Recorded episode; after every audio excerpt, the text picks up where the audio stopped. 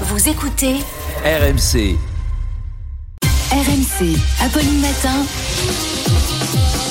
C'est tous les jours de manche. Oui, c'est tous les jours Arnaud et, qui Et bonjour. rejoint. Et bonjour évidemment. Bonjour, tous, Arnaud Bonjour Demanche. Charles, bonjour chers auditeurs. Alors ce matin, j'imagine que vous êtes, comme moi, bouleversés par l'actualité, choqués par la dernière provocation de Vladimir Poutine. C'est une vraie nouvelle, hélas, des informaticiens pro-russes ont piraté le site internet de la mairie de Brie-sur-Marne. Ce monde, ce monde devient fou. Moi j'étais devant BFM quand la nouvelle est tombée. Il est 12h30, bienvenue dans le Déj Info avec cette nouvelle qui nous parvient. Le site de la mairie de Brie-sur-Marne, piraté par les Russes. Agathe Lambray, vous êtes à Brie-sur-Marne Oui, tout à fait, effectivement. Ici, les habitants sont hébétés, KO, ils ont les yeux hagards, ils errent sans but, on dirait Emmanuel Le Chypre dans un supermarché végétarien.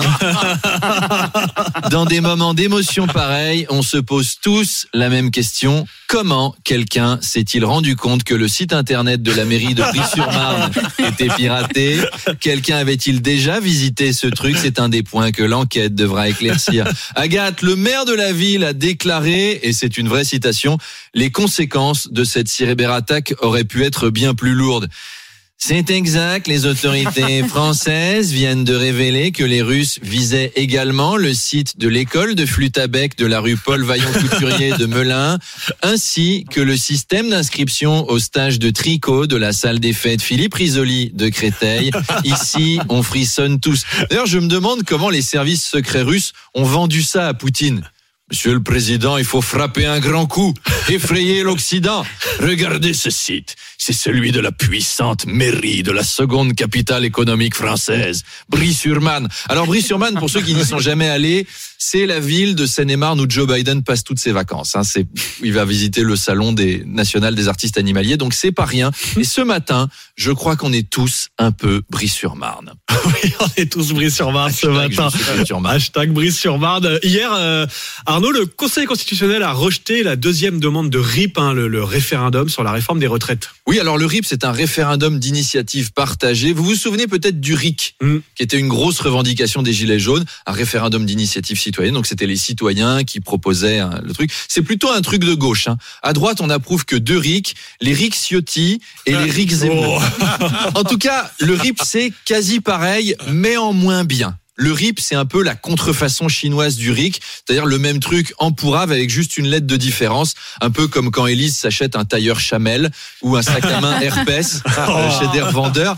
Un RIP nécessite 4 millions et demi de signataires et Ouais. tout un tas de procédures quasi impossibles à réunir. Bref, même si le Conseil constitutionnel l'avait autorisé, ça n'aurait pas été gagné et Macron aurait encore compliqué la procédure en disant OK, moi je veux bien l'organiser votre truc, mais c'est Jean Castex qui recueille les signatures. Et alors là, c'était parti. Ah, bonjour à tous.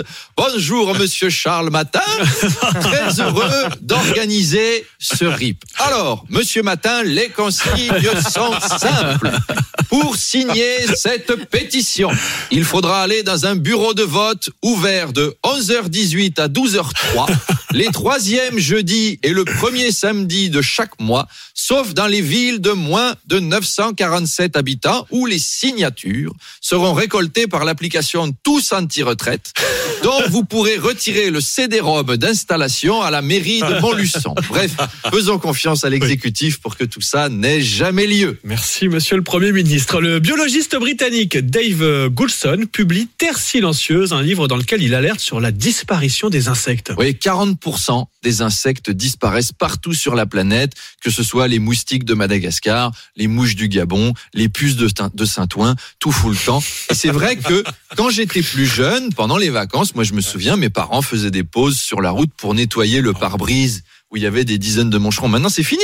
Quand tu prends la route, euh, t'as plus de chances de te prendre un pierre palmade sur le pare-brise plutôt Oh. qu'un moucheron. Carglass répare, Carglass remplace. Mon client, il avait un impact sur son pare-brise de la taille d'un pierre palmade. Alors, on est venu avec notre réservoir de résine spéciale à base de colle et Pierre Palmade a commencé à la sniffer. Tiens, puisqu'on parle d'écologie, j'ai aussi lu un article extraordinaire. Les plantes crient quand elles ont soif. Vous saviez ça? Il y a des chercheurs qui ont enregistré des plants de tomates et ils ont repéré des ultrasons, alors que l'oreille humaine ne perçoit pas. Mais voilà, les plantes crient quand ils ont, les, plants de tomates crient quand ils ont soif. C'est comme les bébés en fait. hein. Les tomates ont trois points communs avec les bébés. Ça crie, c'est rouge et la paroi du dessus est molle si on enfonce le Oh. doigt. Alors, les hurlements des plantes s'arrêtent si on les arrose. Du coup, Manu Le Chypre m'a demandé euh, est-ce qu'on a pensé à arroser les insoumis pour qu'ils arrêtent de gueuler? Et alors, c'est pas tout avec les plantes. Quand on les taille aussi, elles crient. La période de la taille, c'est des hurlements dans les potagers, surtout si elle est massive. Mais Charles me disait, ça c'est comme avec les filles. Si la taille est importante, elles peuvent crier. Euh, Non. voilà. C'est- bien de Non. finir avec un peu d'écologie, Oui. de délicatesse. Et de Pensons finesse. à la planète. Oui, et pensons à Arnaud qu'on retrouve en podcast sur l'appli RMC, mais aussi en live, en spectacle, sur scène. Ce sera samedi à Lyon au Radiant et vendredi prochain au Palais des Congrès de l'Oudéac. Je vous attends.